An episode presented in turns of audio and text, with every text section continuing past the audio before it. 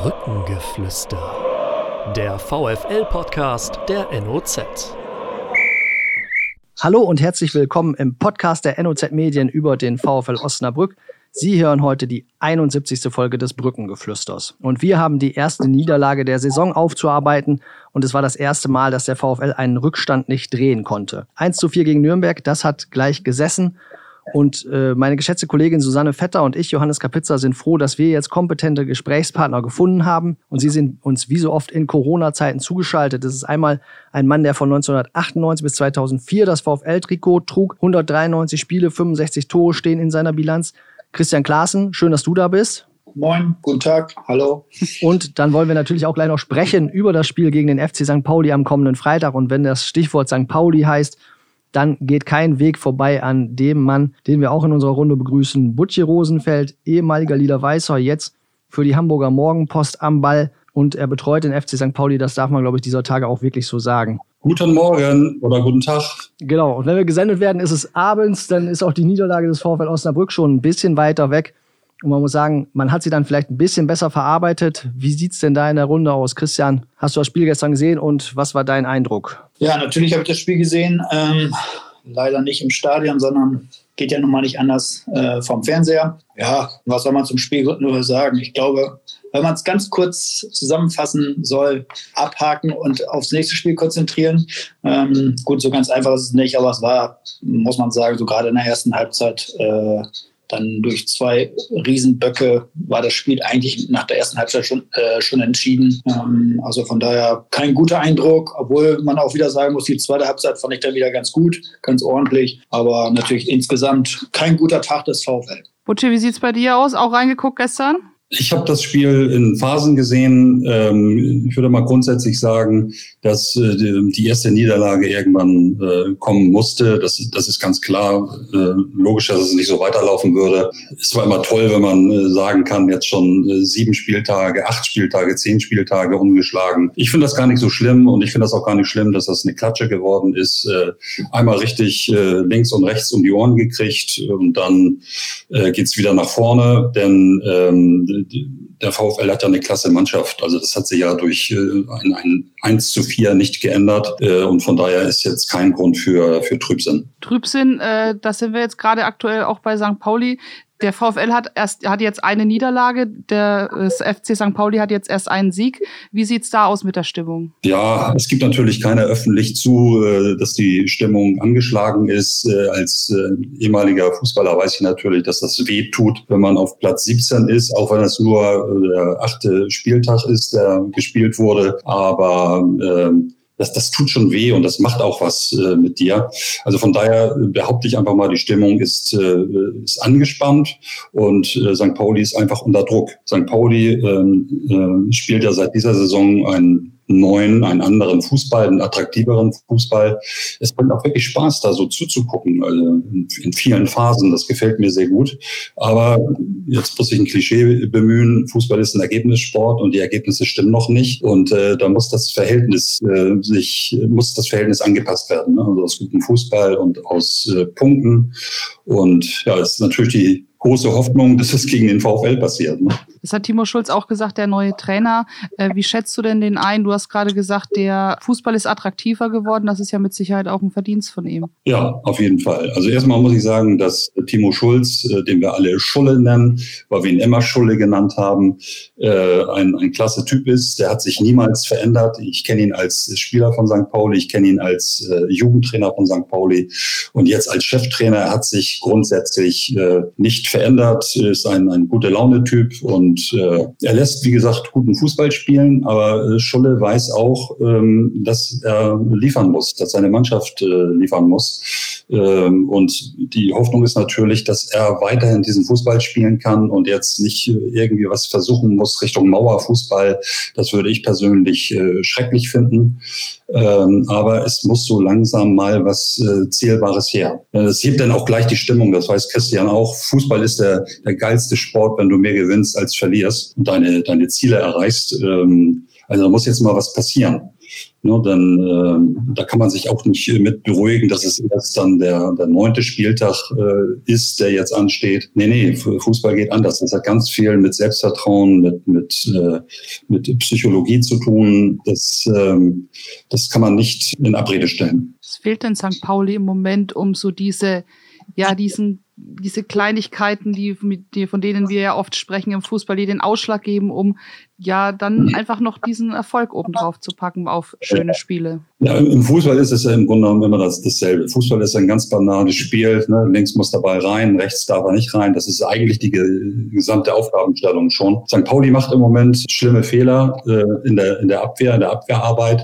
So ganz äh, einfache Dinge äh, klappen dann manchmal nicht. Das hängt auch damit zusammen, dass einige Spieler äh, lange verletzt waren, wie zum Beispiel Christopher Abelvohr, ist eigentlich ein, ein guter Typ, aber ähm, der ist ein Jahr lang raus gewesen und äh, jeder Fußballer, der lange verletzt war, der weiß, dass es unglaublich lange äh, dauert, bis man so richtig wieder bei 100 Prozent ist. Äh, da kannst du körperlich ganz gut drauf sein, aber du brauchst diesen Rhythmus, du brauchst diese Spielpraxis, äh, damit du den richtigen Zeitpunkt für die, für die Abspiele und das richtige Tackling auch dann einschätzen kannst. Äh, und ähm, ähm, ja, so ist es. Die machen Fehler, ähm, die sind teilweise anfängerhaft. Da muss man jetzt ran. Das versuchen sie auch im Training äh, zu verbessern.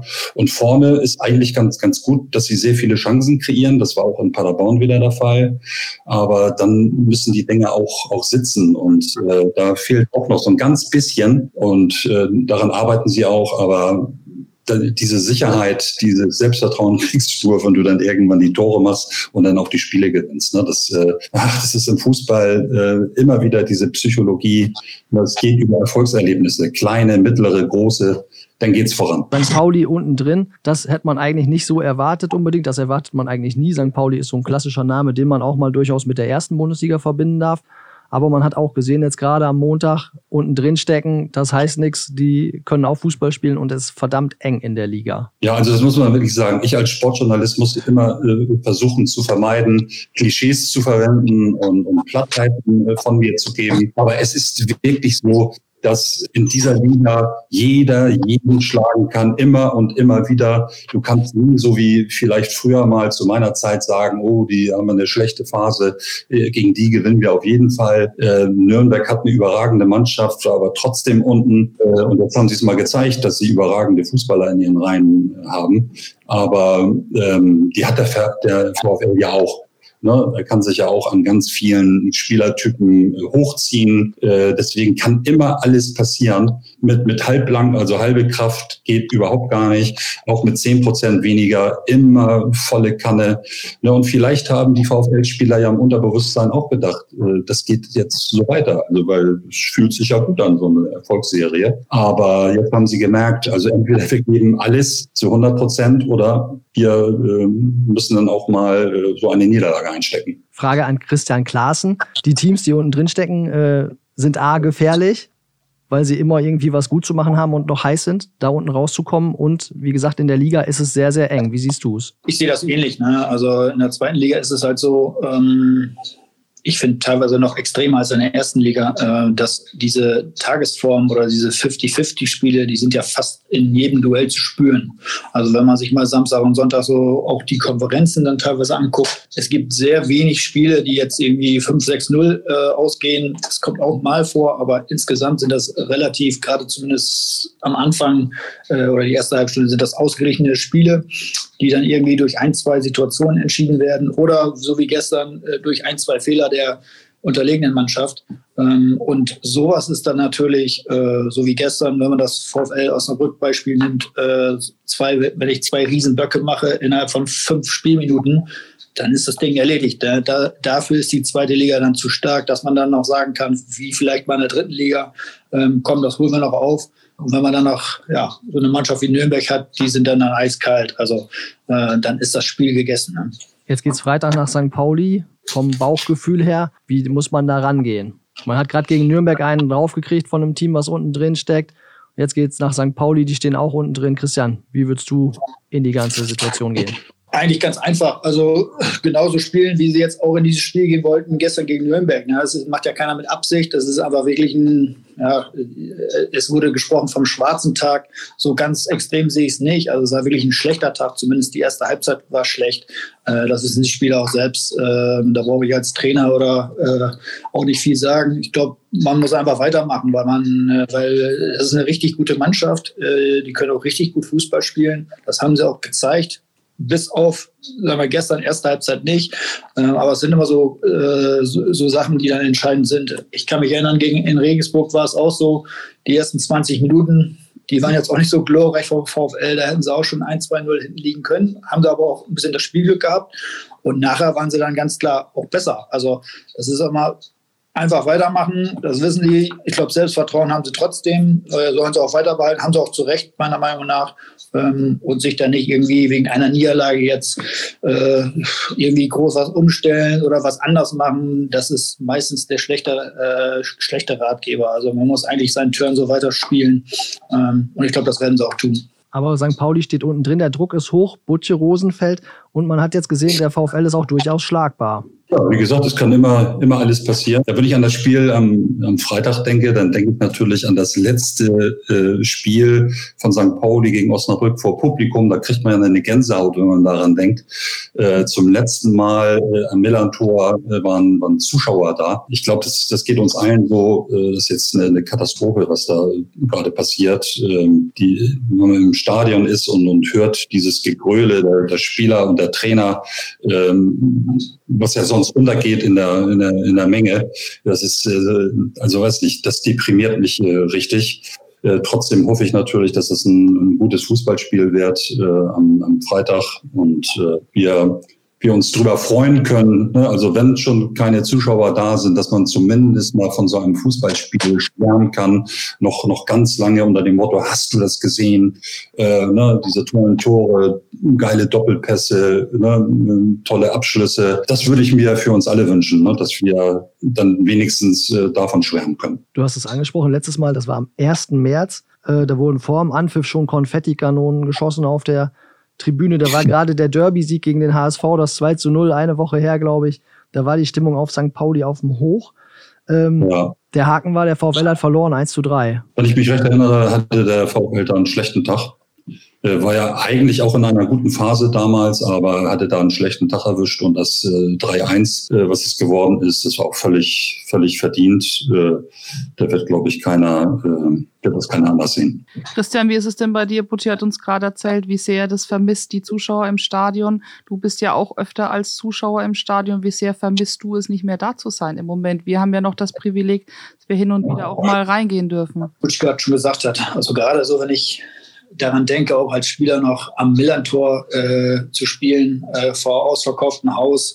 Äh, dann noch viele Osnabrück-Fans äh, auf dem Weg nach Hamburg und im Stadion äh, Stimmung gemacht. Also das äh, ist nicht nur für den Zuschauer echt ärgerlich und richtig traurig, sondern natürlich auch für die Spieler und für den ganzen Staff. Ähm, ich hoffe wirklich, dass das bald äh, vorbei ist. Ähm, ich finde auch, dass äh, man, man kann auch heute noch, ich gucke übrigens nicht mehr ganz so viel Fußball, das muss man auch wirklich sagen, weil äh, man sieht auch noch schöne Spiele, das ist so, aber es ist, fehlt trotzdem irgendwie was. Es fehlt, es fehlt eben das A und O, die Stimmung dazu. Äh, ist nach dem, nach dem Torjubel oder beim Torjubel schon so, dass man ja, dass man sagt, okay, die haben ein Tor geschossen. Ja, mh, hm, weiter geht's so ungefähr. Und das sieht man den Spielern ja auch an. Also man merkt so richtig so dieser Enthusiasmus, was so diesen Sport ausmacht, der ist nun mal nur mit Zuschauern äh, möglich und dann natürlich möglichst in solchen Stadien wie am Millantor, an der Bremer Brücke. Und das gehört nun mal echt wie das Salz in der Suppe. Und leider haben wir das nicht, aber ich hoffe bald wieder. Mhm. Was ich dazu nochmal sagen möchte hier aus, aus Hamburg, ne? Ähm, ich wünsche dem VfL ja wirklich nur das Allerbeste. Und der VfL ist ja schon oft gut in die zweite Liga gestartet und dann häufig abgesagt. Aber stellt euch mal vor, der VfL würde konsequent weiter oben stehen und schließlich und endlich in die Bundesliga aufsteigen. Was für ein schrecklicher Gedanke, wenn das keiner mitkriegt in Osnabrück, vor Ort im Stadion. Stellt euch das mal vor. Ein Horrorgedanke für mich. Horror. Aber wir haben ja Aussichten, dass es in der Rückrunde vielleicht noch ein bisschen dazu kommen könnte, dass nochmal ein Zuschauer ins Stadion kommt. Insofern kann der VfL auch so weiterspielen, ob das dann eine realistische Perspektive für den VfL wäre. Das ist mal eine andere Frage. Ja, aber ich finde, da sollte man auch nicht zu bescheiden bleiben und sich dann schon über drei bis 5.000 Zuschauer freuen.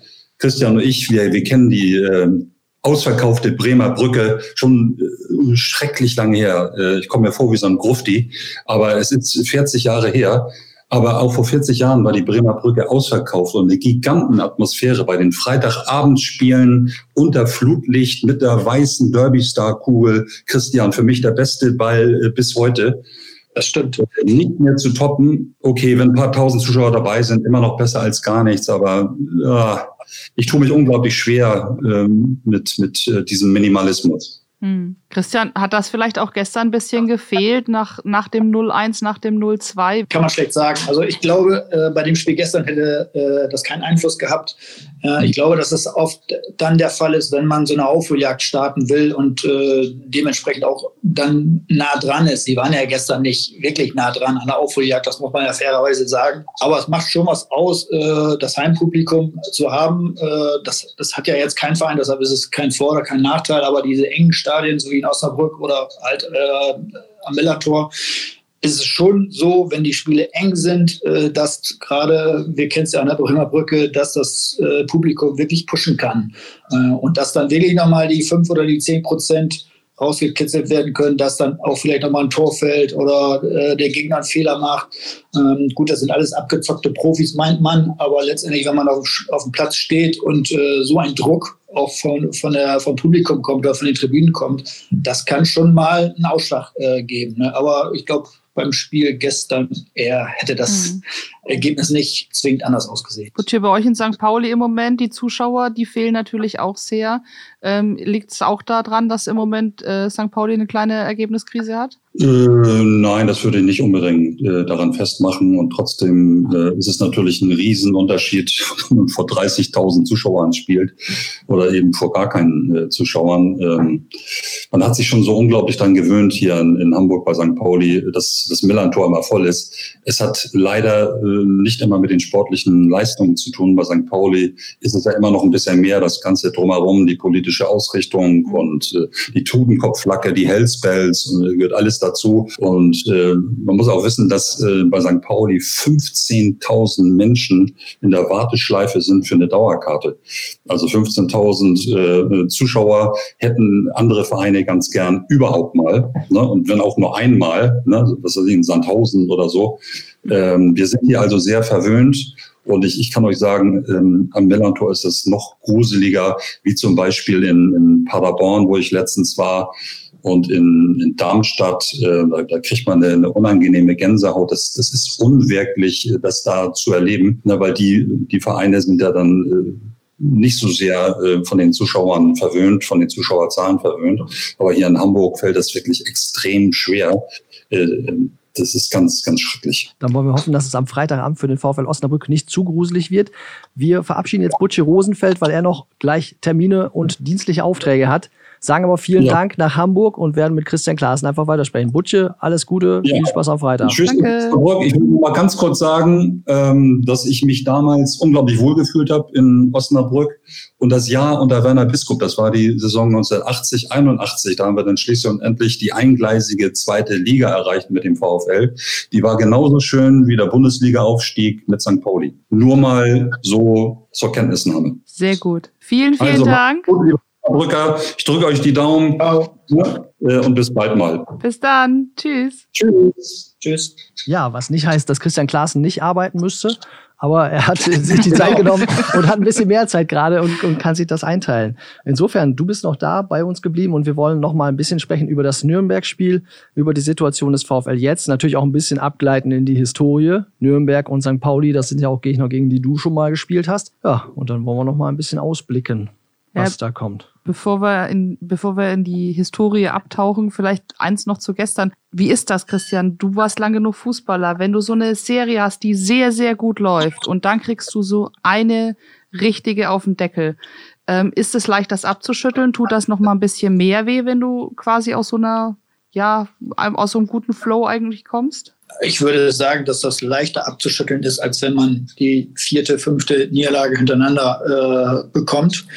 Hm, dann fängt man irgendwann auch an, daran zu zweifeln, so ob das alles richtig ist, was man macht. Ich glaube, nach einer Niederlage, äh, nach so vielen guten Spielen, mh, hm, wissen die Jungs, glaube ich, und das Trainerteam sowieso, ähm, dass es wirklich mal jetzt eine schlechte Halbzeit war. Ich rede jetzt bewusst nur von einer schlechten Halbzeit, weil die zweite fand ich wirklich okay. Und man muss auch aus so einem Spiel dann irgendwie das Positive, es hört sich immer doof an, das Positive rausziehen, aber ja, es gab positive Sachen. Sie haben sich zweite Halbzeit gewehrt, sie wollten irgendwie ein frühes Tor machen, haben zwei Auswechslungen getätigt, die, glaube ich, auch Wirkung gezeigt haben.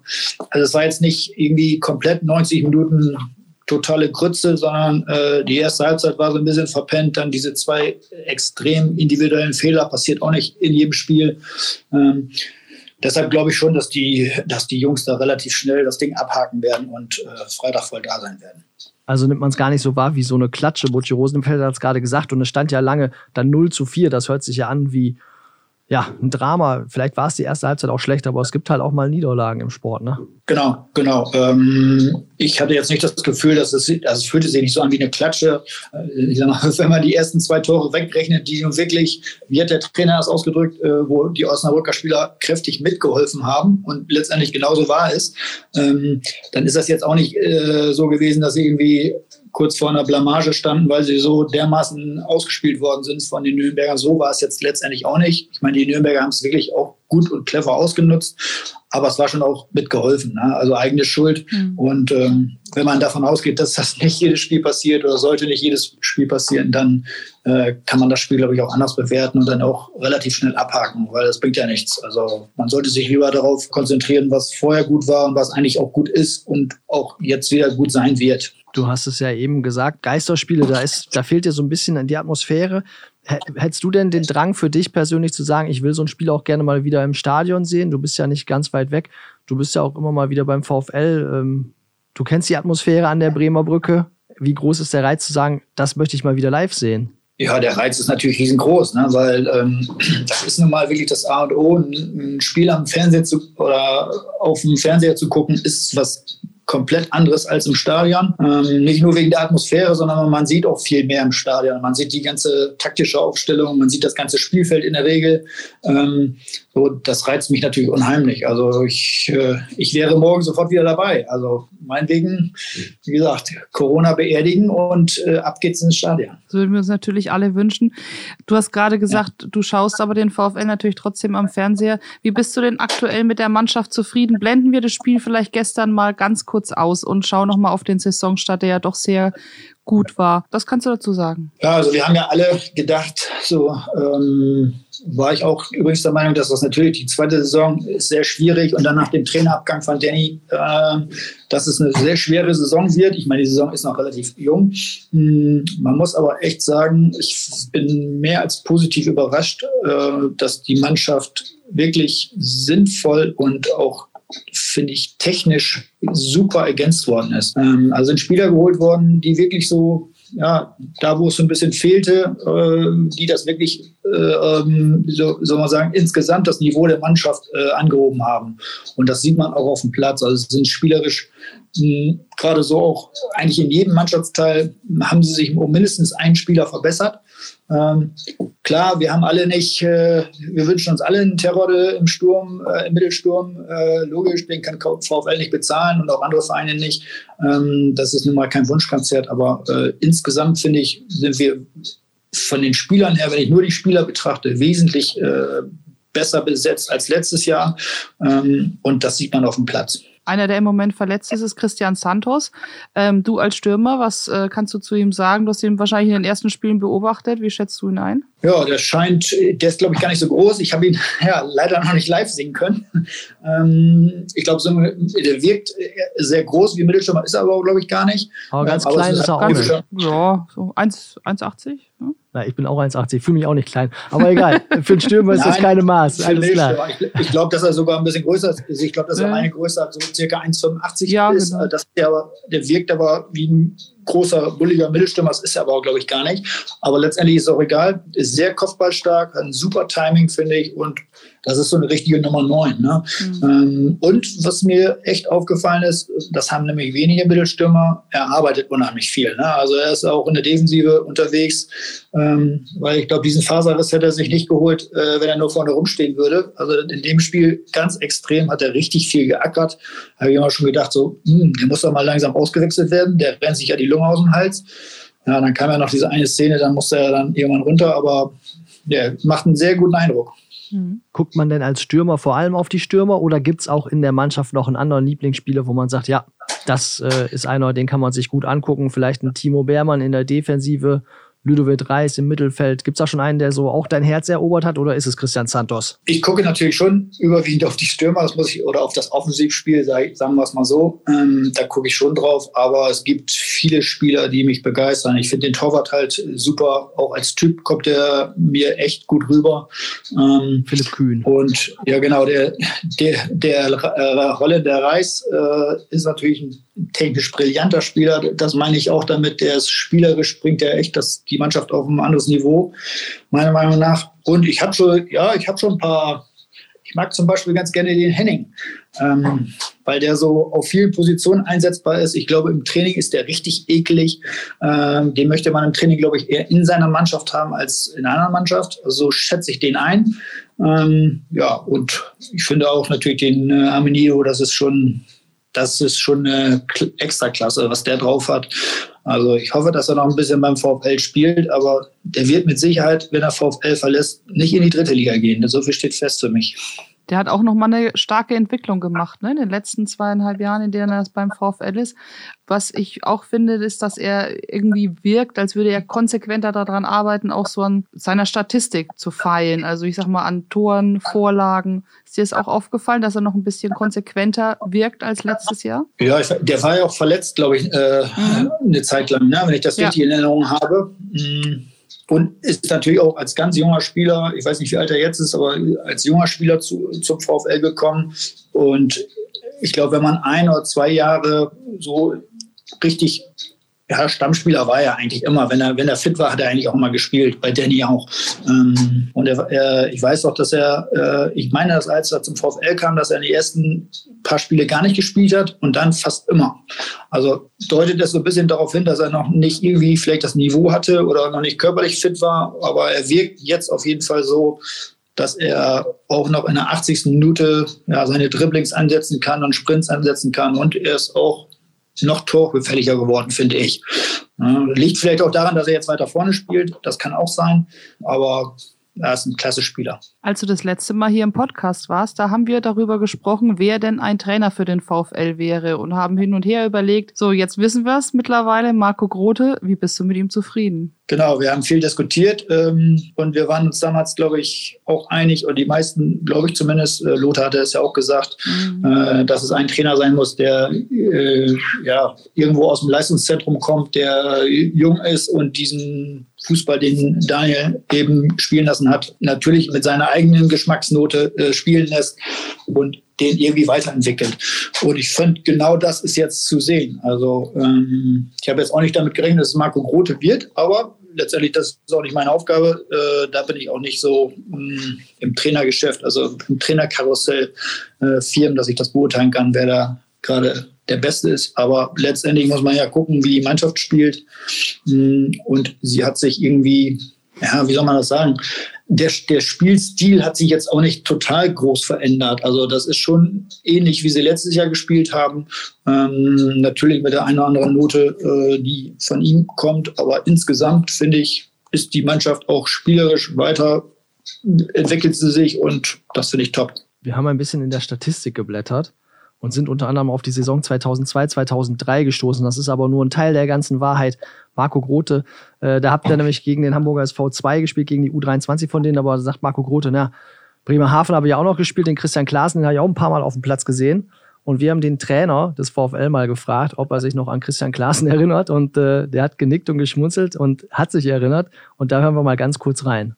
Da fällt mir ein, dass er ein sehr, sehr guter Stürmer äh, war, dass es einige Duelle gab. Meine auch direkte, direkte Duelle, nicht nur aus dem Spiel heraus, sondern auch von, von vornherein, wo ich einen relativ klaren Auftrag hatte, ähm, ihn aus dem Spiel zu, äh, zu nehmen. Sehr guter Stürmer. Osnabrück hatte immer all die Jahre ähm, gute Stürmer, immer eine Dreierreihe da vorne und einige Jahre war er, ähm, er mit dabei. Und äh, ich meine so, dass wir uns auch mal in Bremen irgendwo durch Zufall getroffen haben. Wie auch immer. Ich kann mich äh, gut an ihn erinnern, ähm, dahingehend, dass er eine hohe Qualität hatte, ähm, ein wirklich ähm, ich will gar nicht mal sagen unangenehm. Ich glaube eher, das äh, war wahrscheinlich eher meiner einer. Aber dass es interessante Duelle waren, äh, wo ich äh, ganz hinten in meinem Stübchen, das will ich äh, gar nicht so großartig rauskehren, aber mich auch drin erinnern kann, auch hier und da schon mal vielleicht nicht ganz so gut ausgesehen zu haben.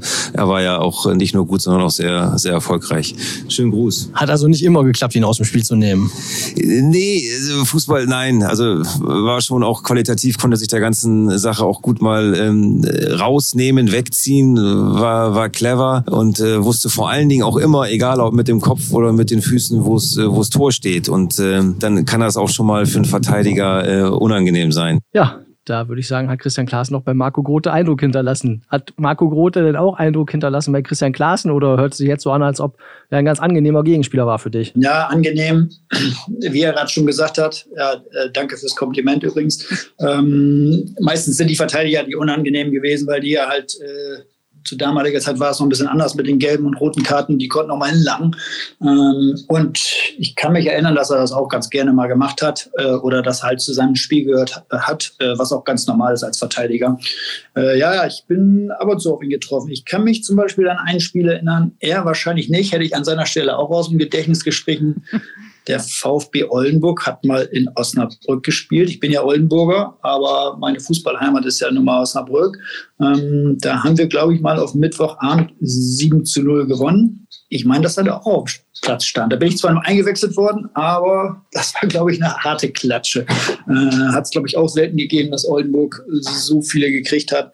Äh, aber insgesamt mit Bremerhaven, ich habe damals ja in Wilhelmshaven gespielt, bin ich, glaube ich, mal auf ihn getroffen und äh, genau, HSV 2 und ich glaube sogar mal irgendwie Bremen, aber das weiß ich nicht mehr ganz genau. Aber wir, ja, wir sind uns schon oft begegnet. Aber es ist besser, dass, also, dass er jetzt wieder Trainer ist und nicht mehr auf dem Platz gegen einen spielen könnte. Ne? Da sieht man ihn lieber an der Seitenlinie stehen. Ja, alles gut. Also es war jetzt auch nicht aus meiner Erinnerung äh, ein Spieler, der irgendwie so ein, so ein linker Vogel war. Da gibt's ja auch ein paar. Äh, nein, nein, das war immer eine sportlich, sportliche Auseinandersetzung und so habe ich ihn auch in Erinnerung. Äh, letztendlich geht's um äh, Gewinnen und Verlieren und nach dem Spiel gibt man sich die Hand und so habe ich ihn auch in Erinnerung und nee, alles gut. Und jetzt äh, sehe ich ihn gerne an der Außenlinie, natürlich. Dazu kommt dann noch der Co-Trainer Dennis Dogan, mit dem ich ja auch zusammengespielt habe beim VfL. Ich glaube, die beiden harmonieren ganz gut und sieht doch bis jetzt echt gut aus. Also perfekt. Ihr habt zusammen in der Saison unter Pagelsdorf äh, gemeinsam hier beim VfL gespielt, du und Dennis Doran. Er war auch bei uns im Podcast und da sollte ich ihn grüßen von dir, weil wir kurz vorher nochmal drüber gesprochen hatten und ihn fragen, ob er sich noch erinnern kann, wie ihr in der Zeit immer zum Training gefahren seid oder zum Spiel. Und ähm, er wusste es nicht mehr ganz genau. Und wir haben ja viele treue Zuhörer, die wir an der Stelle mal ganz kurz grüßen wollen. Äh, vielleicht kannst du da für Aufklärung sorgen jetzt. Ja, als Dennis bei uns war, war das ja genau die Ära Pagelsdorf. Da kam ja gefühlt jeden Tag ein neuer Spieler, weil man da irgendwie, das hatten wir auch schon, keine Ahnung, ich sage jetzt mal, Geld mit verdient hat, äh, ob die jetzt zu uns gepasst haben oder nicht. Ähm, aber letztendlich war es so, wir sind äh, mit einem vollen Mannschaftsbus also es war wirklich jede Reihe besetzt. Ich glaube, so ein Bus hat 50 Plätze und es war fast jeder Platz mit Betreuerteam besetzt. Wir haben dann irgendwann 14 gegen 14 gespielt. Äh, sogar teilweise auf dem Kunstrasen in, wo war das noch? In Haste gab es, glaube ich, damals einen Kunstrasen. Ne? Das, Den mhm. gibt es noch, jetzt ja. ist er ein bisschen in die Jahre ja, aber gekommen. Es war einer, der, also einer der wenigen, ähm, glaube ich. Ich meine, dass ja. wir in Haste dann teilweise trainiert haben, irgendwo auf dem Kunstrasen auf jeden Fall ja, wo ich dann auch, ich habe dann ja auch oft, er war Verteidiger und haben uns oft, oft gefragt, was das hier eigentlich soll. Habe ich auch den Trainer mal gefragt, was das bringen soll, 14 gegen 14. Ähm, aber so eine richtige Antwort habe ich dann auch nicht erhalten. Hm. Da trainiert man wahrscheinlich das Spiel auf engem Raum, wenn mehr los ist. Genau, also, also es war eigentlich nur, warum fährt man mit dem Mannschaftsbus, wirklich mit dem Mannschaftsbus zum Training? Ja. So, das war schon außergewöhnlich. Und gerade zu der damaligen Zeit. Wir wollen ein bisschen noch mal mit dir in die Historie abtauchen und zwar auch auf einen Montagabend 16.100 Zuschauer allerdings an der Bremer Brücke. Ich muss mir das allerdings aufschreiben. Der Kollege, der sonst hier manchmal den Podcast macht, der kennt immer die ganzen Daten aus dem Kopf, Harald Pistorius. Ja, der, der weiß auch, wie das Wetter damals war. Da sind wir jetzt raus, ja, aber. Der würde jetzt alles rausschießen. 16. April 2001, Spiel gegen Nürnberg, Christian Klaassen. Das müsste noch doll in Erinnerung sein. Ja, definitiv. Ähm, ich glaube, die waren damals Erster oder Zweiter, ich weiß es gar nicht mehr genau. Wir haben um Abstieg gespielt und hatten, glaube ich, auch zu der Zeit einen besseren Lauf. Und ähm, ja, dann war halt ein Flutlichtspiel. Ne? Und das weiß man ja in Osnabrück, was das bedeutet. Und das war ein sehr schönes Spiel. Christian Klaassen, das 1 zu 0, Ausgleich Nürnberg, dann Andreas Köpke, eine rote Karte und das 2 zu 1 in der 90. Minute. Das ist natürlich ein Spiel, wie es sich für die Bremer Brücke gehört. 2 zu 1 Torschütze offiziell Wolfgang Schütte habe ich gefunden in Statistiken, aber Christian Klaassen grinst schon. Äh, so ganz soll es nämlich nicht gepasst haben. Erzähl. Ja, ich will meinem Kumpel Wolle äh, das Tor natürlich gönnen. Äh, er ist heute noch der Überzeugung, dass er irgendwie, keine Ahnung, mit seinen Haaren, mit seinem Trikot am Ball war. Obwohl Haare kann eigentlich nicht sein. Haare kann, ähm, wollte ich gerade sagen, das ist, war schwierig schon kann damals. Kann eigentlich nicht sein, genau. Nein, äh, alles gut. Das war ein Kopfball, den 90. ich glaube Eckball, Ansgar Brinkmann. Ähm, und der ist ins Eck gegangen und Wolle ist noch irgendwie reingegrätscht äh, und der Ball ist dann ins Tor gegangen. Naja, irgendwie war er wahrscheinlich noch irgendwie mit einer Hose oder einem Stutzen dran und alles, alles gut. Letztendlich ist entscheidend, dass wir 2-1 gewonnen haben im 90. Und ja, der Jubel war natürlich da unendlich groß. Also das Stadion hat da wirklich gebrannt, das muss man einfach sagen. Mhm. War natürlich auch vor der Auskurve das Tor, da kann ich mich natürlich sehr gut dran erinnern. Ähm, also ich glaube, kurz danach war auch direkt der Abpfiff, also war perfekt. Es war einer von überhaupt nur zwei Siegen, den der VfL gegen, äh, die der VfL gegen Nürnberg geschafft hat. Einen gab es mal im Pokal in den 80ern. Daran sieht man, wie selten so Erfolge gegen Nürnberg sind. Ausgerechnet Nürnberg, muss man sagen. Die, äh, die liegen dem VfL nicht. Ja, scheint so zu sein. Ne? Ähm, gut, ich glaube, so oft sind sie jetzt auch nicht aufeinander getroffen, zumindest in den letzten 10, 15 Jahren nicht. Aber letztendlich, wenn man das Spiel jetzt gestern sieht, äh, hat es jetzt auch nicht zwingend äh, mit dem Gegner zu tun. Also nicht nur mit dem Gegner. Ne? Das war einfach ein schlechter Tag. Ich behaupte, ich behaupte, dass sie mit der gestrigen Leistung gegen jeden Zweitligisten verloren hätten. Aber gibt es sowas wie von außen, gerade auch äh, von den Medien, sprechen ja dann immer über Angstgegner zum Beispiel. Gibt es sowas tatsächlich, äh, dass man sagt, oh, gegen die haben wir schon immer scheiße ausgesehen? Oder ist das was, was eher von außen äh, diskutiert wird? Ich glaube, das ist eher von außen. Das gibt es, glaube ich, eher so in der Kreisliga, äh, wenn man dann irgendwie sagt, ja, gegen die, äh, weil das immer die gleichen Mannschaften sind über die Jahre, mhm. Äh, gegen die haben wir noch nie, oder das Derby in der Kreisliga haben wir noch nie gewonnen. Das ist das, glaube ich, ein bisschen was anderes oder hat das eine andere Bedeutung.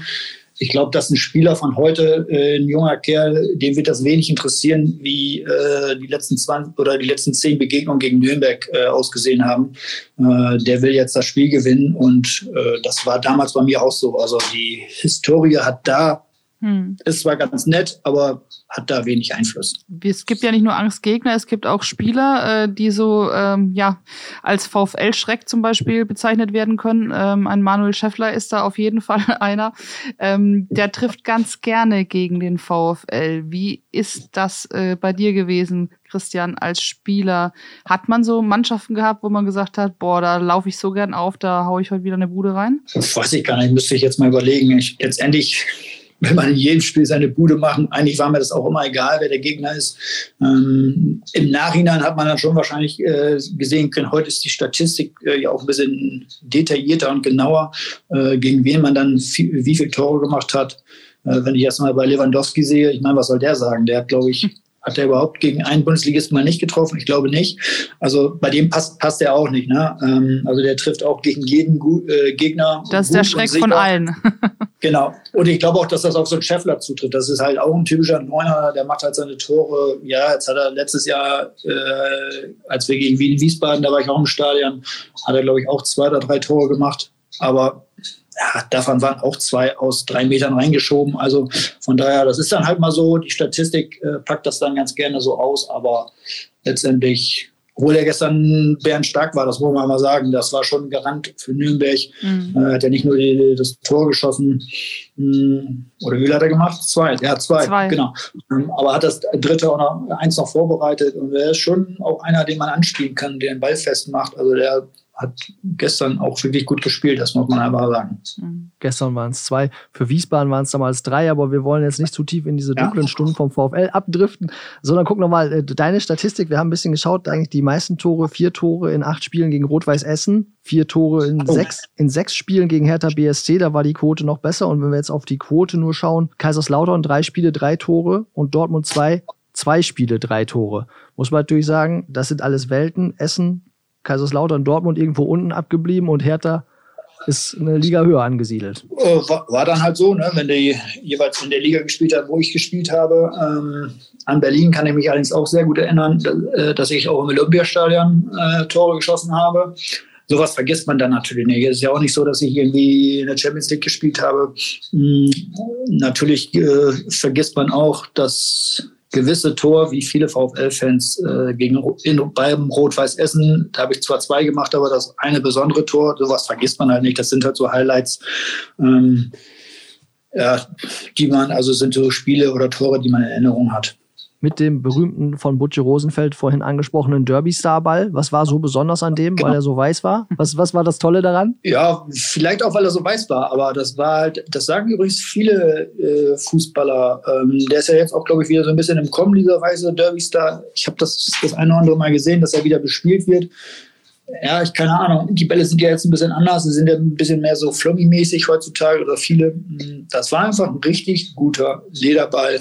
Ähm, ja, der nicht geflattert ist oder der ist schon geflattert, wenn man ihn mit Vollspann äh, geschossen hat, aber nicht so extrem wie diese Bälle.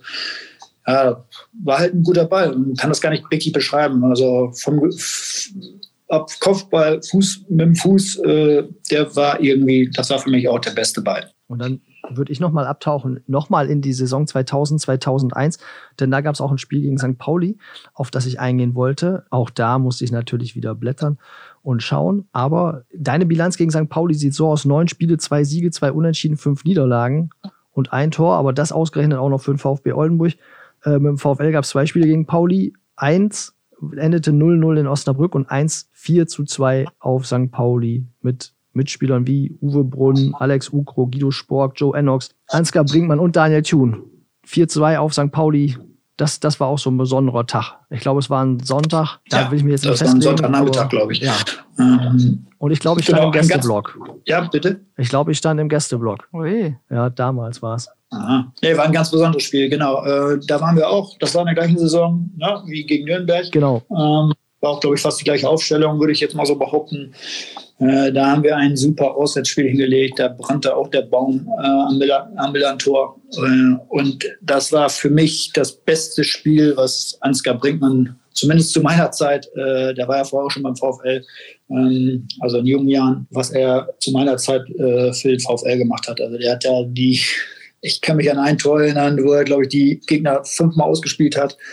Also der war richtig on fire. Mm, und die Mannschaft war auch äh, top besetzt und top motiviert. Und, und Pauli war gar nicht schlecht in dem Spiel. Ähm, das war wirklich äh, so ein offener Schlagabtausch, aber den haben wir wirklich verdient gewonnen. Ja, und haben den Sieg natürlich gern mitgenommen. Und in der Saison sind ja Pauli und Nürnberg, die ihr auch geschlagen hattet, dann beide aufgestiegen in die Bundesliga sogar. Ah, okay. Ja, Nürnberg wusste ich noch, Pauli wusste ich gar nicht mehr. Wir waren ja, Dritter mal sehen. Dann haben wir die Aufsteiger geschlagen, aber sind dann ja letztendlich dank der vier Absteiger oder wegen der vier Absteiger trotzdem abgestiegen. Und Ansgar Brinkmann, war das nicht das Spiel, wo er vorher einen kleinen Ausflug gemacht hat abends? Da, ja. Bin mir nicht mehr ganz sicher, aber ich glaube schon, ne? Soll mit äh, Christoph Wessertaler, ne? Ja. Das soll so gewesen sein. Also ich habe es nicht mitgekriegt. Ähm, ich meine, wenn man da mit VfL-Trainingsanzug über den Kiez läuft, ja, das ist schon ist eine Nummer. Also letztendlich muss ja jeder auf sich vorbereiten, äh, wie Ansgar es jetzt sagen würde, ne? wie er es am besten kann. Und ja. also zuzutrauen ist ihm das. Und ist ja auch letztendlich egal, wenn er dann so eine Leistung bringt am nächsten Tag, dann äh, ja. ja. Es scheint ihn beflügelt. Und nach dem Spiel noch wieder hingehen. Also alles gut. es scheint ihn beflügelt zu haben. Äh, Christian, genau. wir hoffen mal, dass die VfL-Spieler jetzt eine andere Vorbereitung wählen und gehen davon auch schwer aus. Ähm, wie sieht's denn aus? Wie kriegt man so eine Niederlage jetzt ähm, aus dem Kopf? Ich glaube, dass sie relativ schnell aus dem Kopf äh, ist, weil, weil sie auch wissen, weil die Spieler wissen oder die Mannschaft weiß, Mensch, das Ding haben wir auch selber verbockt, äh, wie der Trainer richtigerweise gesagt hat. Äh, wir haben da echt richtig mitgeholfen. Äh, und Nürnberg war an dem Tag auch, äh, die, die waren auch insgesamt griffiger, fand ich. Also von Anfang an, das muss man einfach sagen, es war kein guter Tag.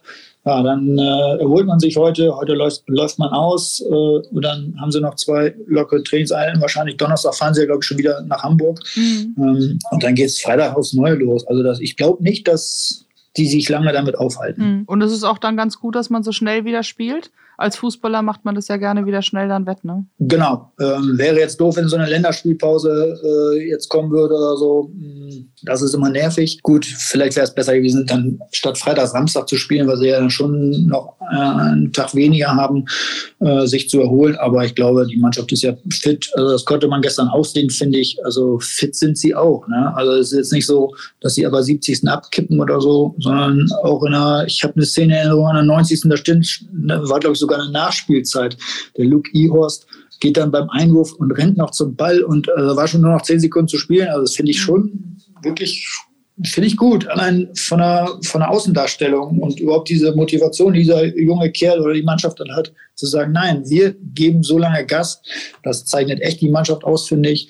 Das war in den letzten Jahren auch so, mm, dass sie immer weitermachen. Ja? Mhm. Und das ist eine Charaktersache und ich finde, das, da sollte man auch mal drauf gucken. Nicht immer nur so, ja, okay, es wurden jetzt gestern wirklich auch Fehler gemacht und erste Halbzeit war wirklich schläfrig, aber das hat man auch mal. Ne? Mhm. Das sind ja auch alles keine Maschinen. Äh, deshalb glaube ich, dass sie auch da irgendwie ja, was daraus lernen werden und Freitag dann, glaube ich, die Reaktion zeigen werden. Da bin ich mir ziemlich sicher. Wir haben vorhin viel über Christian Santos als Neuzugang im Sturm gesprochen, aber du hast ihn gerade genannt. Luke Ihorst ist natürlich auch ein ganz interessanter Kerl, ne? Ja, absolut. Ich weiß nicht, wie alt ist er? 20, 19, 20? auf jeden Fall. Ja, der wirkt noch ein bisschen ungestüm, ähm, aber ich glaube, der ist brutal schnell und äh, geht in jeden Zweikampf, ist sich für nichts zu schade, ähm, ist auch, glaube ich, ein guter Einwechselspieler, weil er sofort da ist.